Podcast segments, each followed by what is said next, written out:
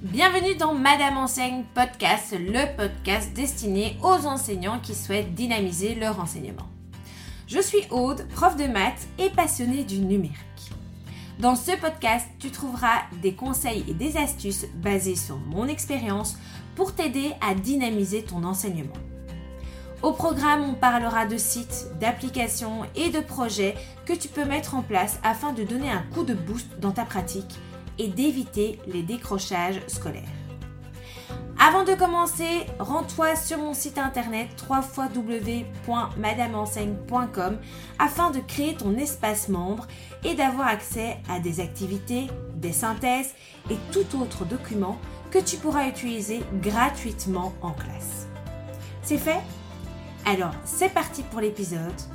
Bonne écoute Hello et bienvenue à toi dans ce nouvel épisode de podcast. À l'heure où j'enregistre ce podcast, nous sommes début mai 2022 et ça y est, c'est la dernière ligne droite avant les examens de fin d'année et les épreuves externes.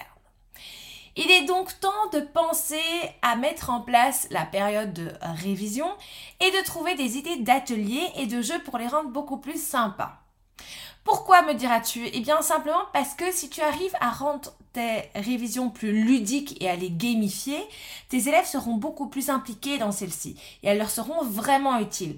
Parce qu'il est clair qu'une période de révision où tu vas distribuer un dossier, demander aux élèves de travailler dessus, de corriger avec eux ou de leur donner un correctif, eh bien l'élève va devoir rester concentré durant 50 minutes et ça ne correspond pas à tous les élèves. Surtout qu'au bout de 15-20 minutes, tu risques d'avoir un peu plus de bruit dans ta classe, les élèves vont être un peu plus dispersés, c'est beaucoup trop leur demander que de rester 50 minutes concentrés sur la même chose. Et puis, c'est bien connu, quand on apprend des choses, même les enfants en bas âge auront beaucoup plus de facilité à retenir quelque chose si on l'a appris par le jeu, par, euh, par des ateliers, par de la manipulation. Et donc, effectivement, on assimile beaucoup plus facilement les choses si on est plutôt acteur. Et donc, dans le jeu, on est clairement dans cette position. Dans ce podcast, je vais te partager la mise en place de ma semaine de révision, c'est-à-dire par quoi je commence, quelles sont les idées que j'ai, euh, comment je vais gamifier mes révisions, etc. Tout d'abord, j'ai décidé cette année de créer en fait une boîte à outils.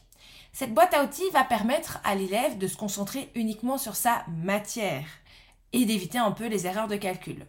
Je prends un exemple.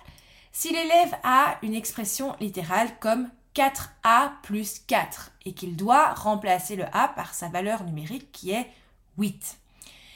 Si l'élève arrive bien à me dire qu'il va devoir faire 4 fois 8 plus 4. C'est déjà super, puisque c'est ça la matière que je veux qu'il sache. D'accord? Maintenant, si quand il me donne sa réponse, bah, il me dit bah, 4 fois 8, euh, ça fait 34. Alors, je te parle de vécu, encore la semaine passée. Eh bien, même si j'ai envie de m'arracher les cheveux à ce moment-là parce qu'ils ne connaissent pas leur table, le raisonnement, il est bon il arrive à me faire ce que je demande, même si il a une petite erreur de calcul. Alors, il est évident qu'au moment de l'épreuve ou de l'examen, l'élève devra connaître ses tables et ses puissances. Mais par contre, dans les grilles de correction, par exemple du CE1D, généralement, il est noté que si l'élève fait une erreur de calcul, mais que la suite du raisonnement est correcte en, en repartant de son erreur, alors il obtient la majorité des points. Parce qu'on n'évalue pas spécialement le calcul en lui-même, mis à part qu'on est marqué calcule la valeur numérique 2. Mais par contre, on va surtout évaluer le fait qu'il comprenne ce qu'il doit faire. S'il sait que dans une équation, ben, il doit ajouter la même chose des deux côtés, s'il se trompe dans le calcul, ben, c'est pas dramatique, on a vu qu'il avait compris le principe d'équivalence de l'équation. Du coup, que va contenir ma boîte à outils? Eh bien, cette boîte à outils qui sera donc présente en classe et à disposition des élèves va être composée des éléments suivants. Je vais tout d'abord leur mettre un anneau de calcul. Dans cet anneau de calcul, on pourra retrouver les tables jusque 10, les puissances de 1 à 5 jusqu'à l'exposant 5. Euh, je vais également placer un abac pour euh, les différentes transformations, donc pour ce qui est plutôt périmètre, air et volume. Je vais également mettre un formulaire des périmètres et d'air des figures comme le carré, le rectangle, le triangle, ce qui apparaît beaucoup plus souvent. Également, dans cet anneau de calcul, les fractions particulières et leur équivalence décimale, puisque ça arrive encore très souvent que un tiers pour un élève, c'est 0,3 et pas 0,33333. Donc, les anneaux de calcul me semblent déjà quelque chose de hyper important à placer dans une boîte à outils. Le deuxième outil qui va être présent, ce sera les bandelettes du savoir. J'ai donc créé, sur base de la matière du premier degré, donc de la première et de la deuxième, des bandelettes qui reprennent par thème, par chapitre, à chaque fois la théorie importante. Il y a énormément de bandelettes, qu'on se le dise. Elles sont recto verso et elles sont également placées par ordre alphabétique. Comme ça, l'élève peut directement identifier ce qu'il doit chercher et aller le retrouver dans ses bandelettes. Je vais également placer dans cette boîte à outils des tétraèdes. C'est un outil qu'on utilise souvent dans, euh, dans le travail autonome pour qu'en fait l'élève puisse placer devant lui la pointe qui, mentionne son état, c'est-à-dire est-ce qu'il a besoin d'aide, est-ce qu'il est occupé d'aider quelqu'un ou est-ce que tout va bien pour lui? Pourquoi utiliser ce tétraède? Puisque comme ça, ça va permettre que dans la séance d'atelier, on va favoriser plutôt une ambiance un peu plus studieuse. Et évidemment, j'ai ajouté dans cette boîte à outils des casques anti-bruit que j'ai commandés simplement sur Amazon pour un prix de 8 euros le casque. Je te mettrai le lien dans la description de ce podcast. Après avoir composé cette boîte à outils, eh bien, il faut planifier la semaine de révision. Et il faut la planifier en variant les plaisirs, bien évidemment. Dans ma semaine de révision, il y aura une séance dans la salle informatique, puisque je vais réaliser avec les élèves le jeu CE1D que j'ai conçu avec l'aide de mes collègues, qui est quasiment terminé. Il me manque plus qu'un audio et ce jeu sera fini. Euh, je vais prévoir une deuxième séance qui sera consacrée au CE1D poursuite, document qui sera également bientôt disponible. Les élèves seront donc répartis en groupes de 4 et dans ce CE1D poursuite, j'ai repris les questions d'un CE1D précédent sous la forme tout simplement d'un trivial poursuite, donc sur base des quatre thèmes en maths, les nombres, les solides et les figures, les grandeurs et les, euh, le traitement de données. J'ai prévu également deux autres séances qui se dérouleront plutôt sous forme d'atelier c'est-à-dire avec des cartes à tâches, des cartes à pince, les logicaux maximaux, d'ailleurs j'en ai racheté un deuxième puisque ça avait super bien fonctionné, des exercices de drill, et en fait donc je mettrai à disposition des élèves sur le tableau interactif un timer, et ils recevront chacun une fiche de suivi d'atelier pour travailler en autonomie. Donc ils auront à chaque fois un timer par exemple de de 20 minutes et toutes les 20 minutes, ils devront suivre leur fiche d'atelier et passer à l'atelier qui suit sur leur feuille. Enfin, la dernière séance qui sera une séance plutôt de questions-réponses.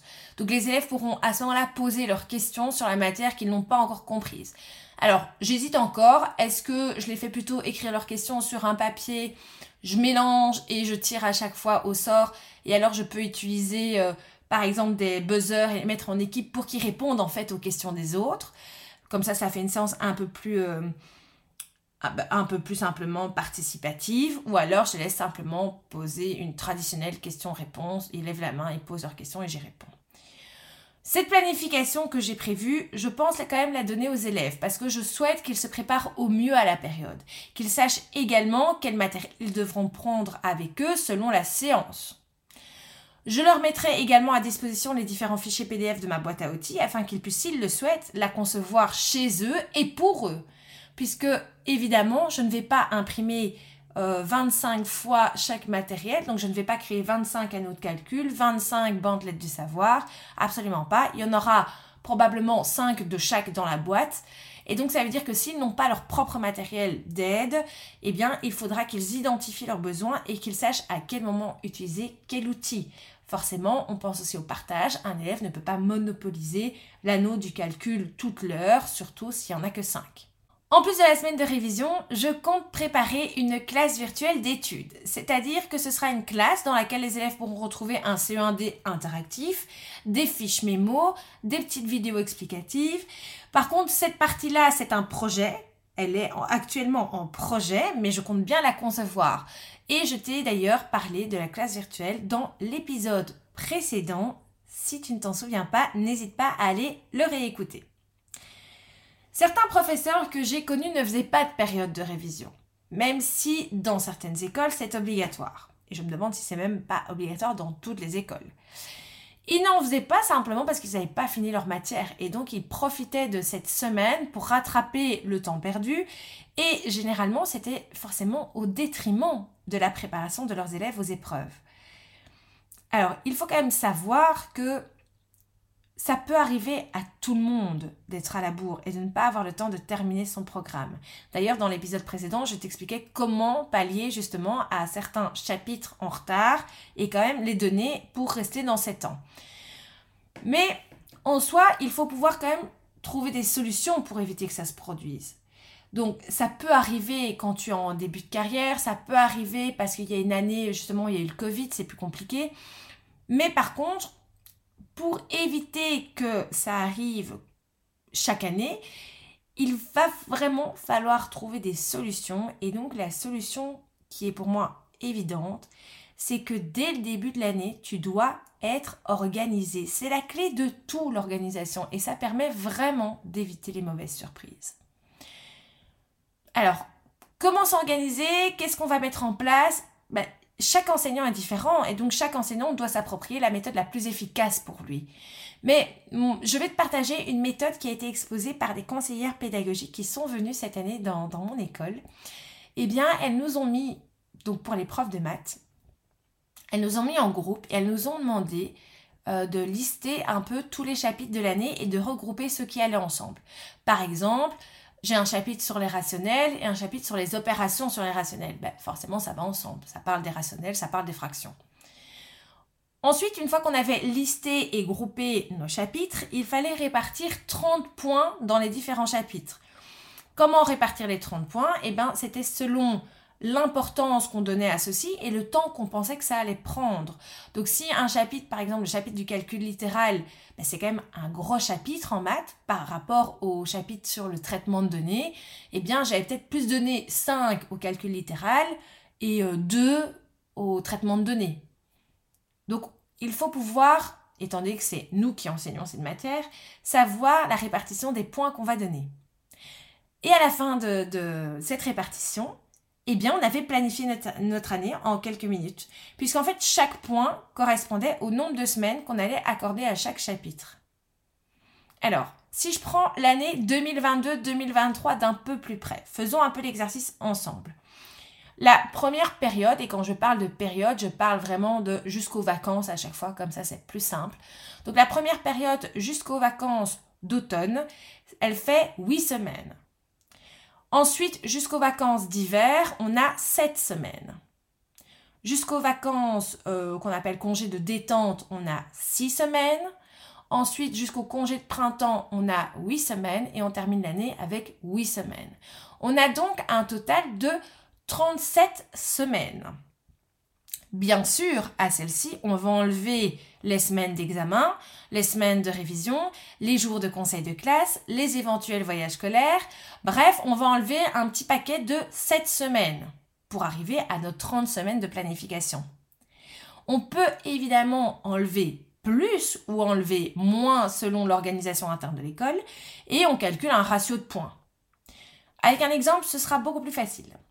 Imaginons que je ne me table pas sur 30 semaines, mais plutôt sur 28, parce que je préfère planifier sur moins de semaines pour avoir plus de liberté en fin d'année. Eh bien, si j'ai donné 5 points sur 30 à mon chapitre du calcul littéral, je vais procéder à une simple règle de 3. Évidemment, je ne suis pas prof de maths pour rien, et c'est bien pour ça que je trouve ça simple. Je peux donc planifier mon calcul littéral sur 23 périodes de 50 minutes. Alors, comment est-ce que j'ai procédé? 5 points sur 30, ça correspond à un sixième. D'accord? Si mon sixième de mon année, ça doit être au final mon calcul littéral, que j'ai décidé de planifier mon année sur 28 semaines. En maths, j'ai 5 périodes par semaine, ce qui fait un total de 140 périodes de 50 minutes. Eh bien, je vais diviser 140 par 6, puisque c'était un sixième, et j'obtiens forcément pas un nombre entier, j'obtiens 23,333. Bref, j'arrondis à 23 périodes et je pourrais éventuellement dire, ben non, je préfère mettre 24 comme ça je suis sûre. Et je fais la même chose avec le reste de mes chapitres pour arriver au final à mes 140 périodes. Une fois que j'ai planifié mon année, je vais pouvoir planifier chaque chapitre. Ça veut dire que je vais pouvoir dire euh, dans tel chapitre, je vais travailler, si je travaille avec un manuel, je vais plutôt sélectionner les exercices, puisque ça sert à rien de faire tous les exercices en classe, c'est clairement une perte de temps et c'est comme ça qu'on perd des heures. Donc il faut sélectionner les exercices types qu'on va faire en classe. Si plusieurs exercices se ressemblent, eh bien le reste des exercices, on les laisse aux élèves comme exercices d'entraînement. Par contre, dans ce cas, il faut prévoir un correctif. Parce que si tu ne prévois pas de correctif, qu'est-ce qui va se passer? Les élèves vont constamment te solliciter et tu vas perdre ce temps que tu avais gagné en sélectionnant les exercices. Travailler de cette façon va te permettre non seulement d'aborder ton année beaucoup plus sereinement, mais aussi de prévoir de vraies périodes de travail autonome, d'atelier ou même de révision. Parce que tu vas avoir beaucoup plus de liberté. Tu vas pouvoir te dire, eh bien, dans le chapitre des équations, oui, je dois voir ma matière, je vais euh, travailler avec une situation d'introduction, puis je vais travailler la théorie, je vais faire quelques exercices de drill, mais en fin de chapitre, j'ai quand même envie de, de, rebrasser toute la matière des équations et du calcul littéral par la même occasion, eh bien, je décide de faire une séance d'atelier. Et je sais que c'est planifié et que j'aurai le temps de le faire. Puisque si tu ne planifies pas et que tu vis un peu au jour le jour ton année, eh bien tu risques vraiment d'arriver en fin d'année et te dire mince, il me reste plus que trois semaines, j'ai encore quatre chapitres à voir. Voilà, là c'est la course. Et c'est au détriment de tes élèves, puisque eux ne sont pas euh, responsables du fait que tu aies mis beaucoup plus de temps dans ta planification. C'est toi qui n'étais pas organisé et donc on ne peut pas sans cesse se dire je dois respecter quelque chose au niveau de l'administratif. Tant pis si les élèves ne comprennent pas. Ceux qui comprennent, ils suivront. Ceux qui comprennent pas, ils seront abandonnés sur le bord de la route. C'est pas le système du marche ou crève. Je suis vraiment, mais vraiment pas pour, puisque on doit quand même pouvoir donner à chaque élève l'égalité au niveau de ses chances de réussite d'une année. Donc, je le répète et j'insiste là-dessus, il faut être organisé et planifier son année. Profite de tes mois de vacances de juillet-août pour te consacrer une semaine sur les deux mois et te dire cette semaine-là, je planifie mon année. Fais-le avec un collègue si tu as plus facile. Fais-le même avec l'ensemble de tes collègues de, ton niveau simplement pour être sur le même... Euh, sur, le même bateau, sur la, même ligne de conduite de, dans la vue des chapitres, se dire bah, on va commencer par celui-là, puis celui-là, etc.